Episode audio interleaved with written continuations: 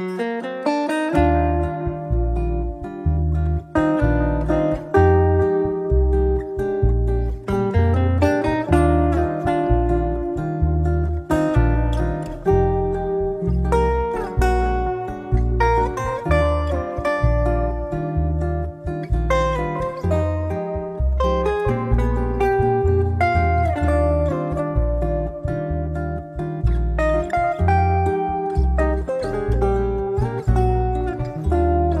大家好，这里是柳林风声，一个放肆阅读的节目，我是炫喜，我是拉特利。嗯，今天我们要来跟大家聊的是，应该是现在韩国最著名的女性作家之一，就是韩江，以及她的两本书《植物妻子》和《素食者》。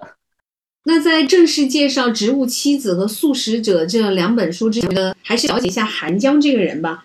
应该说，他本身就是出生在一个文学的世家，他的父亲两个哥哥都是作家，所以他自己很年轻的时候就开始创作了。像我们今天讲到的这个《植物妻子》，其实是两千年发表的，然后后来他又写了长篇小说《素食者》嘛。二零一五年的时候，《素食者》这本书它被翻译到了英国。第二年，就是二零一六年的时候呢，韩江。凭这个《素食者》这本小说，他就获得了当年的布克国际文学奖。这一年，其实韩江获得布克国际文学奖的时候，他还打败了几个非常著名的前辈，一个就是像我们都很熟悉的诺贝尔文学奖的获得者这个奥尔汉·帕慕克，还有一个也是我的天才女友的作者艾兰拉·费兰特，而且他也是首次获得这个奖项的亚洲作家。就是刚刚你提到的，就和费兰特。比较的话，它其实是非常平淡的一种写作的风格，它不像费兰特的那个书里面，它有很多剧情跌宕起伏，人生的这种起承转合，它其实是很多的。但是韩江的作品呢，他好像那个主人公的这个人生的跨度没有那么长，他没有跟你说是从小写到他大，就是老什么的，然后他中间这个人生里面发生了很多这个曲折离奇的，或者是。特别跌宕起伏的这样子一些剧情啊，一些就是情节，韩江就是非常的平淡，然后呢，他又时时间跨度不是很长，他可能也就是大概几年这样一个时间跨度吧。可是他带来的嗯那种影响是非常非常深刻的，尤其是他像早期的《植物妻子》这个作品当中，它里面的很多故事就是听起来几乎都没有什么剧情。有点像一个散文式的，甚至是诗歌式的在写小说，所以他好像就是这个人他人生的一个一个一段切片，对吧？就是他人生经历里面的一段，他把它单独的摘出来给你看。就是有的时候看的时候，你会有点点摸不到头脑的那种感觉。他也不告诉你他为什么他的生活就变成了这个样子，或者是他以后何去何从，你也不知道。因为我们都是女性的关系嘛，我常常觉得他就算。不需要什么剧情，可是你看到她的那个行为，作为一个女性，好像你都能够快速的跟她共情。可能是因为我们同样都是来自东亚的这种文化，她一下子打到你心里面去，但她又没有写什么，怎么说呢？就是情节也没有特别的这个跌宕起伏，她也没有说特别巨大的那种家庭冲突，就是没有那么抓嘛，对吧？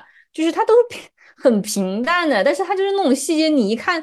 表面上好像是波澜不兴的那种，但是你看完以后，你就翻江倒海的心里面就，哎呀，我的天呐，真的是！但我当时看的时候吧，我好像就难受劲，就就看书的那一阵儿。然后这次我又在看那个呃《植物妻子》嘛，然后你看完以后，你又看了《寒江》，然后你就开始说你不是做噩梦吗？你跟我说完你做噩梦以后，我也开始做噩梦了。天呐，我真的我我持续了好长一阵子，那一个礼拜左右。就每天都被噩梦惊醒啊！不知道人为什么要做梦啊？现在好像也还没有搞清楚人为什么要做梦。我我一开始给你列了个提纲，提纲列完之后，我就开始在想，就比如说韩江的作品，它里面几乎大部分的作品里面都有“梦”这个关键词，是是是。然后还有进食障碍，然后后来我我刚刚在等你的时候，我又在想到，我给他取了个词儿叫“爱的迫降”。很多爱，所谓的爱的形式，它是一种。胁迫的形式降临在一个人身上的是爱吗？我觉得它更像一种道德绑架。是，但是它是以所谓的爱的社会形式呈现的，说父母对这个孩子的爱，丈夫对这个妻子的爱。对，可是他的潜台词就是我这么爱你，你怎么能不听我的话呢？我这么爱你，怎么能不服从我呢？是，还有就是你看，像《植物妻子》里面一样，就是会觉得这个妻子让我感到愉悦，让我不再孤独，好像是他首要的本分，就是作为一个妻子最重要的职责，就是让我这个丈夫不再感到孤独，让我获得幸福，这是这个妻子首要的使命。他在里面其实有一段就是。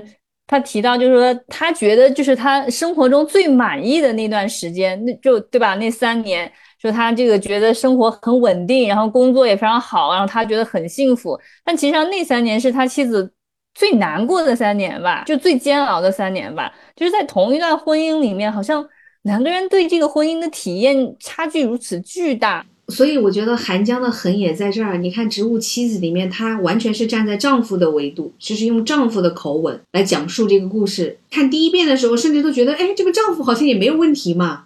他很冷漠啊。你要说他不爱他，我觉得还是有爱的，就是在在这个里面。但我觉得他们不知道该如何去爱。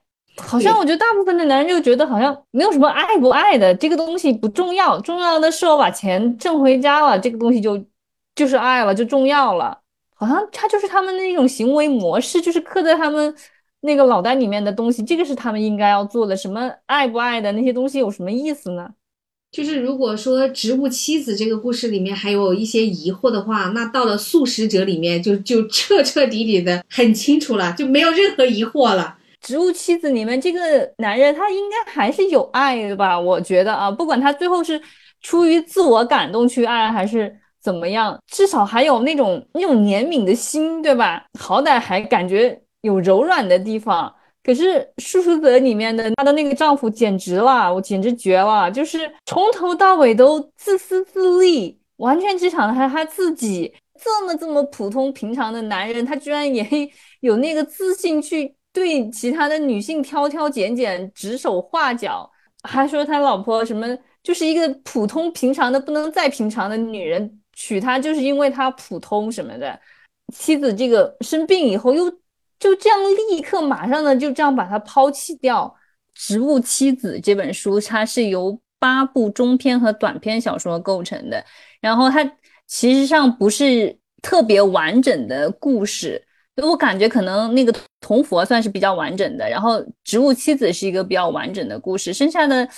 嗯，有几个故事都是一个主人公的生活的片段。对的，在《植物妻子》里面，它实际上讲的就是一个呃被生活禁锢的这样一个女人，她好像没有办法逃脱她现在的生活，她心里面是非常向往自由的。然后她最后逃无可逃，就选择变成了一棵树，以这个就是为灵感吧。然后他又写了《素食者》那样的一个长篇小说。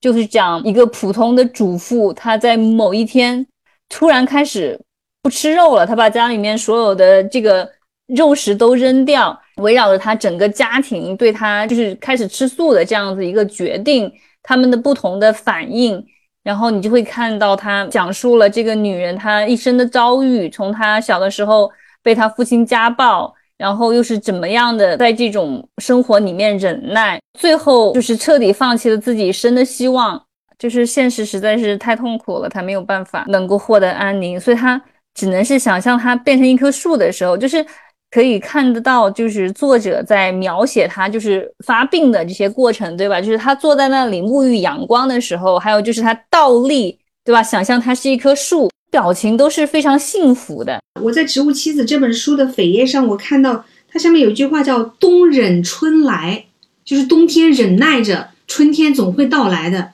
我觉得这就是我们一直以来的信仰吧。冬去春来，终于看到了希望，这个也是非常东亚的。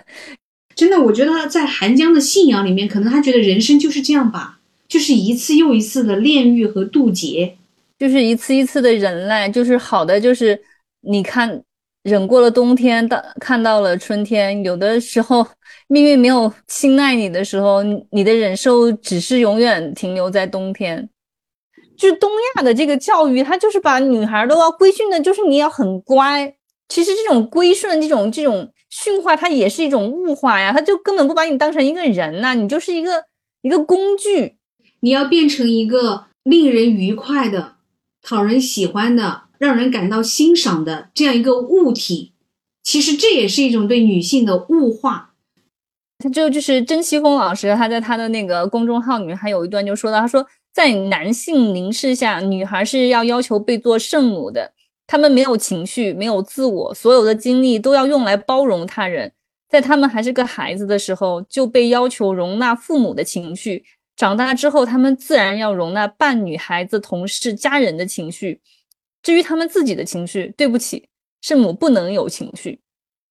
或许最大的好处。就是作为一个物，他们更容易被使用，更容易愉悦主人，更能够完成他的母职。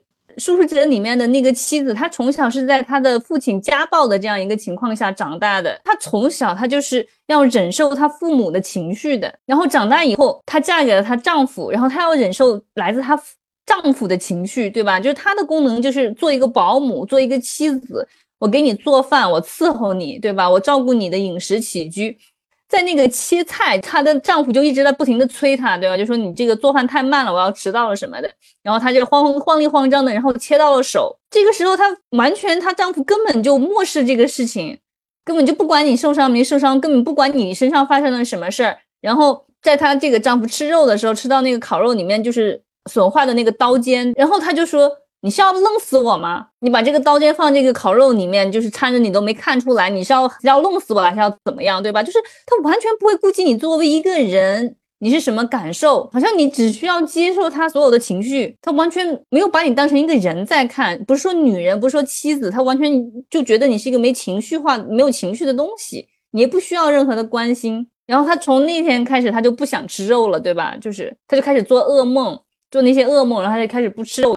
所以就是这个情节，我就特别的这个印象深刻。然后再看到这篇文章，我就简直觉得这就是东亚女性的处境。我们从小就要被教育，就就要被教育到你要很乖，你是一个女孩子，你就应该听话，你就应该不吵不闹，你就应该大方得体。就不管是任何时候，你都是要包容的，你都要去吸收这些负面的情绪的。不管人家怎么对你，你你都要就是做出一份很乖顺的样子。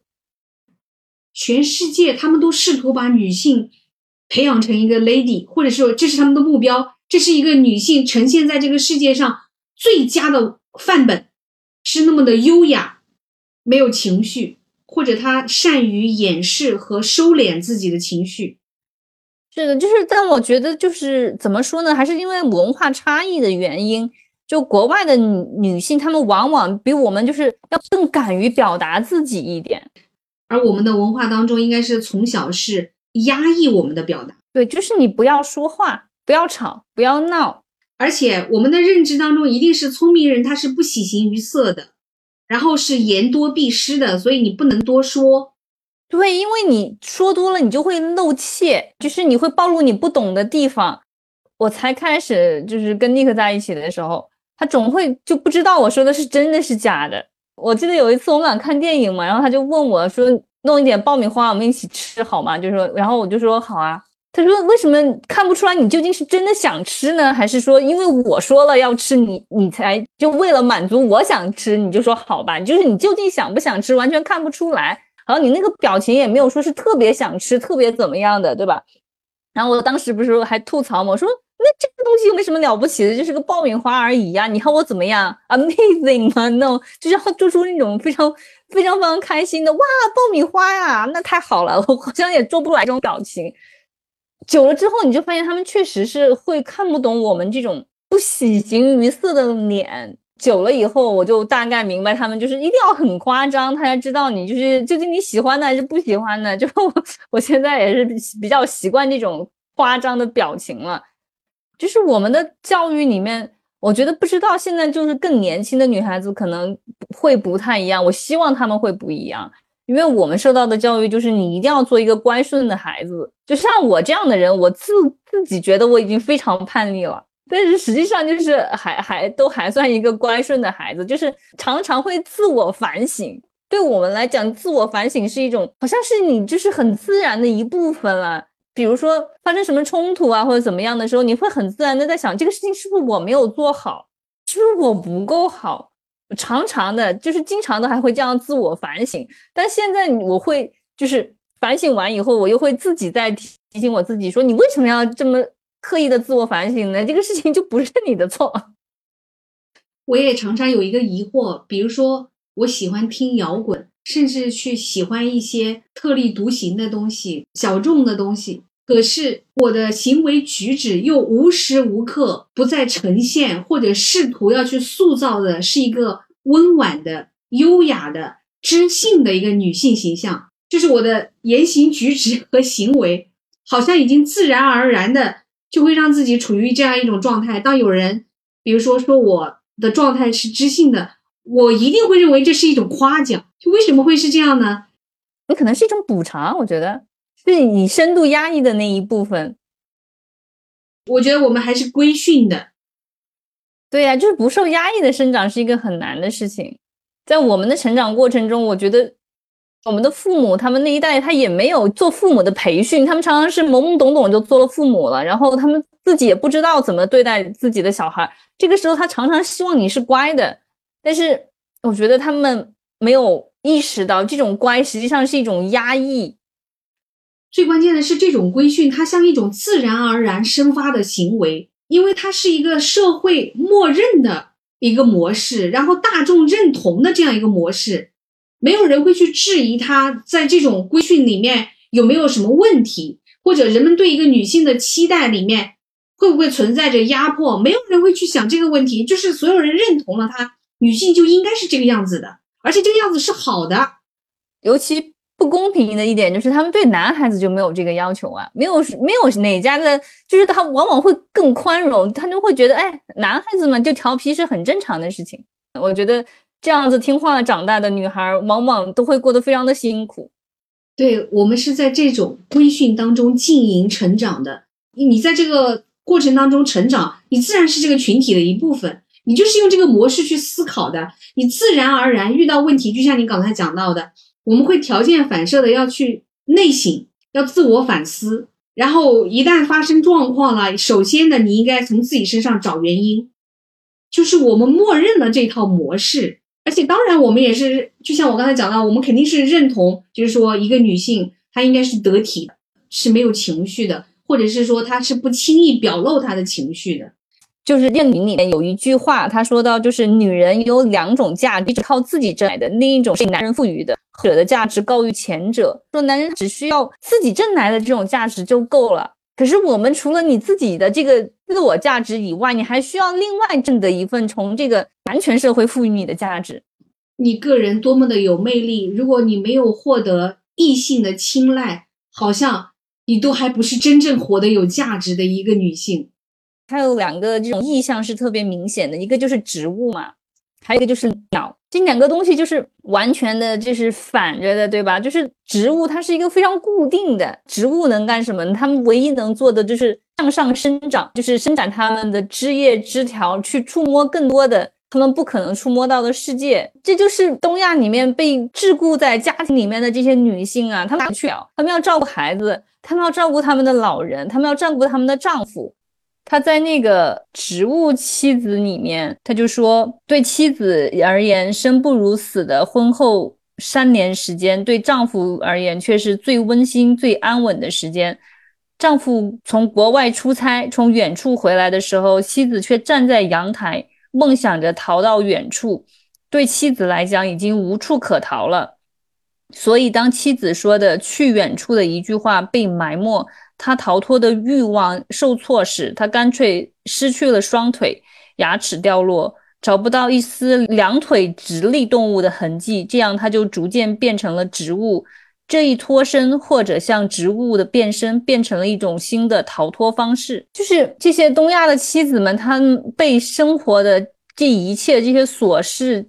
孩子、老人、丈夫紧紧地捆绑住，他们没有办法逃脱，他们只能是向上生长，梦想着变成一棵树，不用再去在意任何的东西，只是吸收阳光，然后不停地生长。然后他的另外一个就是用的很多的一个意象就是鸟，但是我觉得他的作品里面出现的鸟，往往结局都不是很好，他很少有那种振翅高飞的鸟，他的鸟往往都是那种死去的鸟。好像就说，如果说你向往自由，你想要正式高飞的话，你唯一的结局就是死。韩江的小说里面所有的人物，他们一开始确实他们是厌倦这种都市的人群当中没有自我的这种状态，然后他们可能就会来到一个偏远的小镇，但是往往在这里生活不了多长时间，他又会回到都市当中去，这就好像是他们的宿命一样。哎，对，就是他往往的好像就是，不管你怎么样的逃遁，到最后你还是要回到那个地方去。好像比如说，在这个父权的社会当中，在这个家庭的关系当中，明明活得很压抑，可能从小到大压抑了几十年，你的内心有无数次想要逃脱的这种欲念，但是最后你还是默默的在这里承受着。对，这个就非常让人难过了。我觉得这也是确实是我们很多东亚女性的宿命一生，无论是自己的原生家庭，是还是后来自己的婚姻家庭，就是这样。所以当有一天突然间出现了一个五十来岁就开着车离家出走的大姐的时候，我也是想到震惊了。我也是想到她，就是她真的是。好女性主义啊，就是她当然不知道什么是女性主义，她只是觉得她不想再这样活下去了。对，是的，她一开始的想法应该是很简单的，因为这辈子也没旅行过，要不然我就出去一个人旅行一趟。对呀，没想到这一开就开出，就越开越远，就彻底的，好像远离了这个家庭一样的。可是中途他不是也还是回到了他自己的家庭吗？对，他中途他回去了，然后回去了以后好像还就是。又被那个就是语言暴力什么的，对吧？然后他最终就选择再次出走。是她丈夫完全没有任何反思，或者是对她试图一点点的理解，完全没有，还挺开心的。她选择再次的离开嘛，就没有留下来。觉得她真的也是挺厉害的。还有就是像韩江的这个作品当中，她也常常出现像重生、梦境，好像人世间就是一次一次的历练。但是不管怎么样，她都要坚持下去。这可能确实跟韩江本人他自己曾经有过的一些，就是关于佛教的一些体验有关。就是他相信的是这种重生的概念嘛？对，他的文学作品里面也挺多有这种，比如说像这种铜佛啊，还有什么莲花呀，就是很多的这种佛教的元素在里头。你像他在那个跟铁道赛跑的河那个故事当中。那个主人公也是对吧？他一直把那只死掉的鸟揣在他的兜里，然后一直穿着他那个死去的妈妈的外套。从他妈妈死去的那一刻开始，他的人生是是第一次重生。他的人生要经历无数次的重生，而这个重生还不是我们认知当中的那种好，好像是是一次好的生命的重启，不是的，它正更像一个佛教概念当中的，好像是一次又一次的炼狱。嗯，就是一个人活在这个世界上，你根本没有办法彻底的解脱，或者说每一次重生都是一次渡劫和炼狱。所以这个主人公他一想到他自己未来的漫长的人生当中还有无数次的这种重生，他就感到很绝望。就是在韩江的笔下，他的人物就是这种女性，往往的内心都是在发出这种无声的悲鸣，而这个男性的角色他又感到无尽的虚无。对，我觉得他笔下的这些男性好像永远都是在一个中年危机的那个那个时刻一样，他们自己也不知道自己想要什么，但他们唯一确定的是他们的妻子不是他们想要的。就是这些男性，他们在这个父权的社会当中，其实也很难找到自己的定位，因为一切都是别人赋予给他的，从小到大告诉他应该这样去做的。也不见得是他自己真正想要成为的。在《植物妻子》后面，他的那个就是解说里面，他也讲过嘛，就是说韩江的作品里面，他总是用花来代表女性，就代表母亲，对吧？嗯。然后呢，用用野兽啊，用这些的形象来代表男性嘛，就是代表以父亲为代表的，就是这种禽兽的世界。但是在他的小说里面。即使以父亲为代表的这样的一个禽兽的世界，也在渴望着花的世界。但原本像花一样的母亲，最后变成了像魔女一样的妈妈。那这种变化，可能也就是野兽一样的爸爸曾经经受过的那些变化。就是说，有可能就是以野兽为代表的父亲，他们曾经也是也是善良的，但他们经历的事情，或者是他们所受的这样的一些教育，让他们变成了最后的那个样子。因为那个父亲可能年少的时候，他也是向往花的世界，他的内心也有很美好的一面，就像《植物妻子》里面的那个丈夫，当他的妻子最后变成了一棵植物的时候，他比曾经他的妻子还是个人的时候，对他就是给给予了他更贴心的关照。到最后的时候，他冬天这个妻子结下了种子，他会买十多个花瓶来把他妻子长出来的那些种子一颗一颗的种下，然后期待着第二年的春天可以长出新的枝叶。那一刻，你就觉得他的内心也有很很浪漫的一面。但是那个浪漫的一面，当他妻子还是个人的时候，在人和人的交往的过程当中，就那个浪漫到底去哪里了，他自己也不知道。真的是还还是在说，就是我们的这个成长的这个阶段里面，爱的教育实在是太少了。导致男女双方都非常的迷茫，我们没有一个正确的观念，不知道什么是真正的互相理解、互相尊重，还是本来人性就非常复杂，你根本做不到互相理解呢？就是我觉得这就是可能看这个作品的意义所在。其实因为阅读韩江的作品，它整个阅读体验是非常不舒服的，没有丝毫的畅快，就是会让你好像深深的被那个黑洞吸进去了。读到最后，你就是你心里会有那种闷闷的隐痛，故事主人公那种无声的悲鸣，好像都投射到我身上来了。就是我现在脑子和身心里面也散发出这种悲鸣声，然后导致于我很长一段时间看完以后，就夜里又一直做噩梦，就好多天。我跟你讲过，我说我好多天都在噩梦中惊醒。哦，我也是，我觉得大部分的有婚姻经历的女人都能够从这个书上。可能没有经没有婚姻经历的女孩子，可能也能从他们的成长经历，对吧？就是他们的父母、他们的家人，还有这种社会的规训，他们也能够体会出来。就是作为一个女人，你要承受的东西，你完全就是从小就在被要求成为一个没有任何情绪的容器，一个照料者，没有人关心你，你想你想要什么，你需要什么，对吧？就像那个素食者的那个书里面，就是从头到尾。没有一个人想要去探究为什么他开始不吃肉了，但是每个人都会跟他强调说你要吃肉，你要好起来，这是为你好。可是没有人真正的愿意去关心、去弄懂他为什么不不想吃了，然后再去开解他。没有任何人有那个耐心去关心他。他成为一个素食者，那就是他有毛病。就像他母亲讲的，他说。在这个吃肉的社会里，如果你不吃肉，你就会被别人吃掉。对，是我这本这个话，我也是印象非常深刻。所以他母亲就想尽一切办法诱骗他，也要让他吃肉。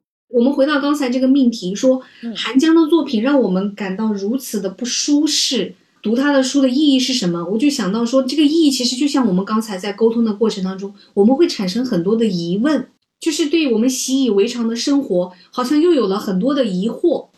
对，究竟是什么造成了我们习以为常的生活呢？因为你仔细去看它的时候，你会觉得它很荒谬，并不是那么正常，对吧？它都是很不正常的。但是你又发现，在我们的生活中，这种关系处处可见。我后来就看了一个韩江的访谈，他说他的那个故事当中的这种女性，她内心的这种悲鸣的声音，你看着好像她是在抗议什么，又好像是在等待某一个答案。实际上，他们是身处在一种无形的这种暴力之中，然后他们感到非常的痛苦，可是他们又好像找不到一个解脱的方式，所以他们只能让自己发疯，或者让自己变成一个异样的东西。所有的规训都是让你做一个归顺的女人啊，一个好女人啊，一个正常的女人啊。正常的女人就是就是这样子的呀，就是要付出，要奉献，要接受啊。那如果说你忍受不了，你唯一的。出路就是变成一个疯女人啊，因为你就可以不用再在乎这些东西了，你可以做你自己想做的事，成为自己想成为的人，哪怕只是一棵树呢。我印象很深刻的就是韩江他讲过那样一句话，他就是说，当我们的内心只要哪怕还拥有一点提出这种疑问的能力，或者提出疑问的这种力量，哪怕它非常的微弱，其实也是一种希望。怕就怕在。我们根本不对我们所习以为常的生活有任何的疑惑了，就是我们接纳了我们生活当中存在的所有的一切，认为一切所有的东西只要是存在的，就是合理的，就是正常的。我又回想起来我们之前讲过的那本书，我突然忘记叫什么名字了，就是讲一个女人，她想拥有一个自己的房间，其实她想要的就是片刻的安宁。然后呢，他没有办法在他自己的家里拥有一个房间，因为他开始就是想要就是空出一间房给他自己用的时候，这个房间很快就会被他的小孩所占领，对吧？然后他就发现他没有办法在他的家庭里面拥有一个自己的房间，然后他就出去租了一间屋子，然后到最后就被人发现他在外面的旅馆里面租了一间房，然后他的整个家庭就非常的震惊，就问他你为什么要在外面租房子呢？然后他最后。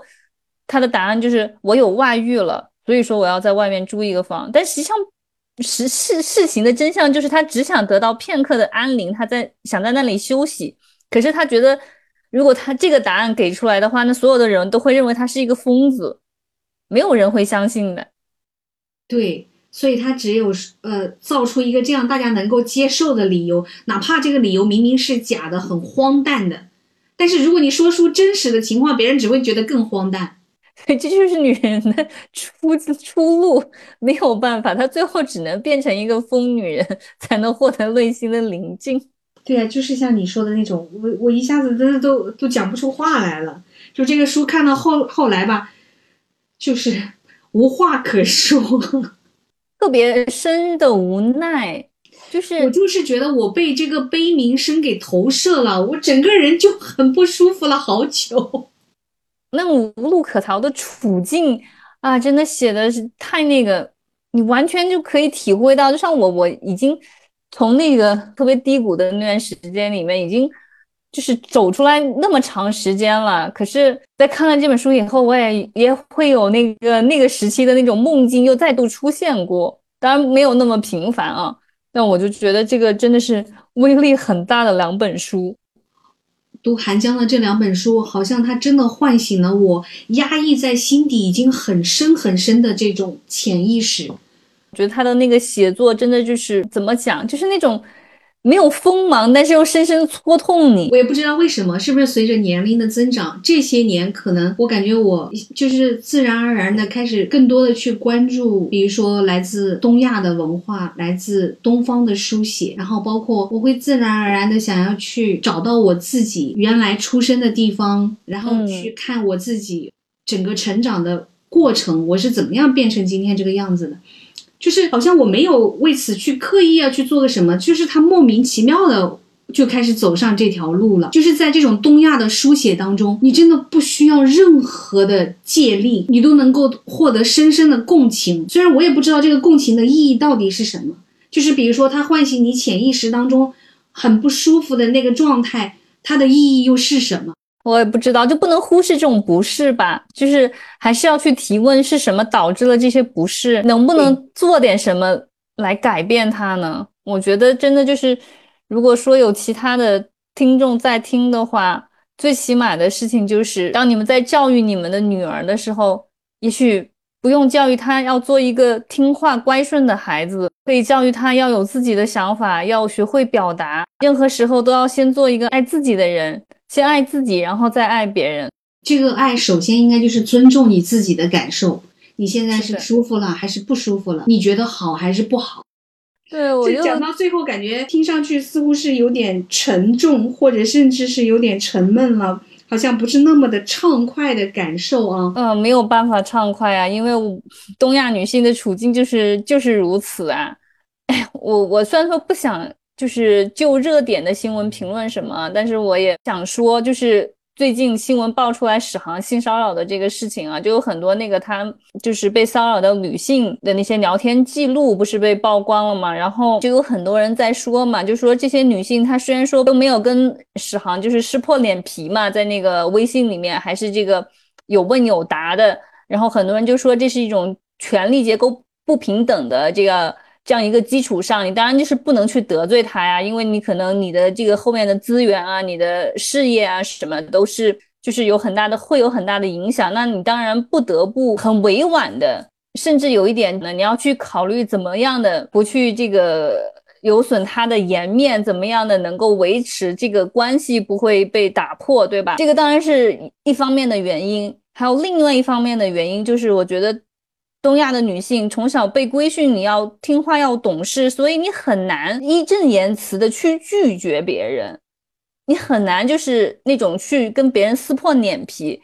不光是这种权力结构不对等的情况下，就是有的时候在其他情况，你会发现，你对你的同事，你对你的平辈的人，甚至比你小的人，甚至是一个路人，你好像很难的去跟他撕破脸皮。有的时候可能是对方的不对，但是你你也只是好像采取一种息事宁人的一种方式，或者是就是我不与他争吵。我觉得别说是撕破脸皮了。就像我之前讲到的，我们的文化当中会认为，你身为一个体面的人、有教养的人，你甚至把一个你经历过不好的事情表达出来，人们都会认为你是在抱怨。如果你说的话不是积极向上的，不是在时刻传递正能量，那么你说出来的东西，那都是一种抱怨，你只能独自忍受。所以我就觉得啊，虽然说这期确实是，嗯，没有什么淋漓畅快的，但我觉得这确确实实就是我们的处境啊。我也想说的是，我们的世界，我们的生活不应该只有所谓的正能量，只有所谓的积极和阳光，污泥什么的，所有的一切都是最自然、最正常的情况。我们没有必要去回避它，它们之间也不存在什么东西好还是不好，它就是一个自然真实的存在，它就在那儿。你不管怎么样去回避和压抑，那个东西都不会消失的。对你最终还是要去面对它，要想办法去改善它、改变它。对，所以我觉得有负面的情绪也好，有抑郁或者是焦虑的感受也好，这都是再正常不过的事情，就是这样子。然后表达出来，我觉得也没问题。对的，我就觉得确确实实是要鼓励，就是这种说出自己的想法，因为我们已经压抑太久，我们都习惯了。有的时候，我们甚至就是都觉得我们没有自己的想法。我看着韩江本人的照片，我真的就会联想到他书中的那种韩国妻子的这种形象。他自己就是那样子的吗？我不知道，反正我脑子里面会联想到这种形象，就是这个韩国妻子的形象，绝对不是我们在韩剧当中看到的那种非常时尚的、很雷厉风行、很有想法的这种女性。她可能更像韩国电影里面时常可能会出现的这种女性，她应该是清瘦的，然后呢？穿的很素雅，扎着一个低马尾，嗯，就算是有妆的话，带妆应该也是那种裸妆，然后皮肤白白的，有点像一个不怎么见阳光的植物，就是光照比较少的那种植物，长得阴阴的。他这个植物妻子，这个封面上的一句话，就是讲的那个，就是讲他母亲讲的一个话嘛。他母亲说：“现在一想，真是后悔，我这一生都是心里怀着刀活过来的。”你怎么理解这句话？什么叫心里怀着刀活过来的？这个刀是要向外攻击呢，还是向内攻击？是不是说他这个心里的这把刀一直在对内攻击呢？因为怀在心里面，那不就是攻击自己吗？就是一直忍受痛苦啊！是，可能很多读者也会觉得，他既没有经历过什么特别生死的痛苦，也不是说他的生活有多么的艰难贫穷都没有，他其实过着一个中产的生活。那他的这种折磨和痛苦到底来自哪里呢？这个可能就是这个书让我们不断的去提出疑问的一个点吧。你看了以后，你你会觉得他的痛苦都是你可以理解的，这一切也并没有这么匪夷所思。就是常常我们误以为一个精神分裂的人，要么是因为他们有这个家族遗传史，要么是一定是他经历了什么巨大的刺激才会导致他精神分裂。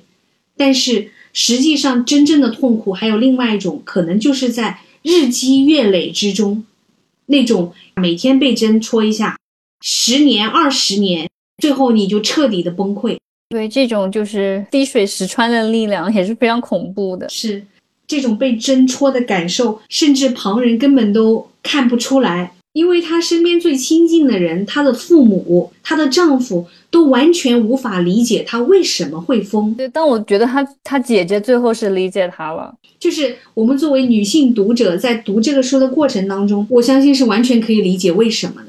对，我觉得你说的那个很对，就是其实她姐姐的视角，也就是我们的视角。我觉得他姐姐身上也发生了一些事情，从这个书里面的描写，他姐姐也是非常不容易的，然后他姐姐的婚姻生活也是很不如意的，他也一直在承受。对，而且你可以看到他姐姐是一个非常能干的、非常勤奋、非常啊，就是非常照会照顾家、照顾小孩子的这样一个绝对的贤妻良母了。不仅是贤妻良母。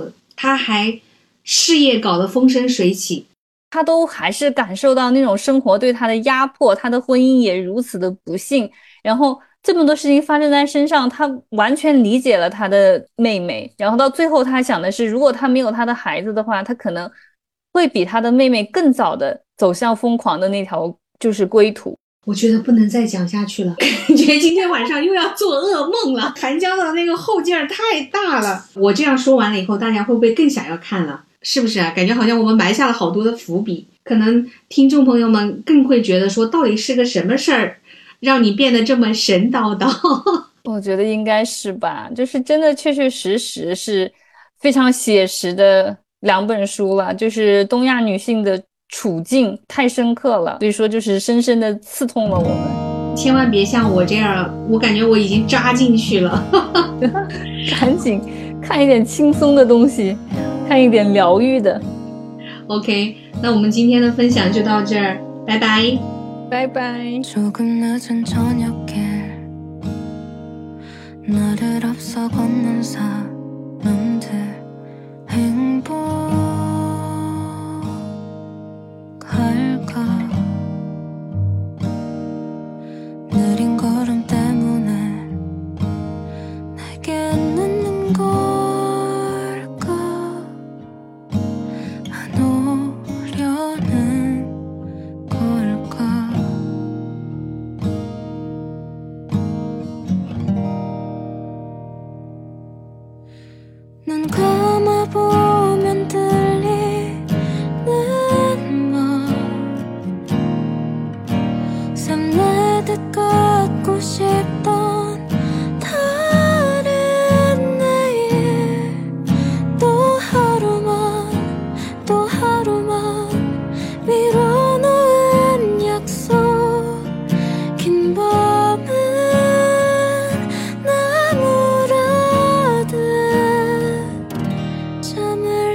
lonely.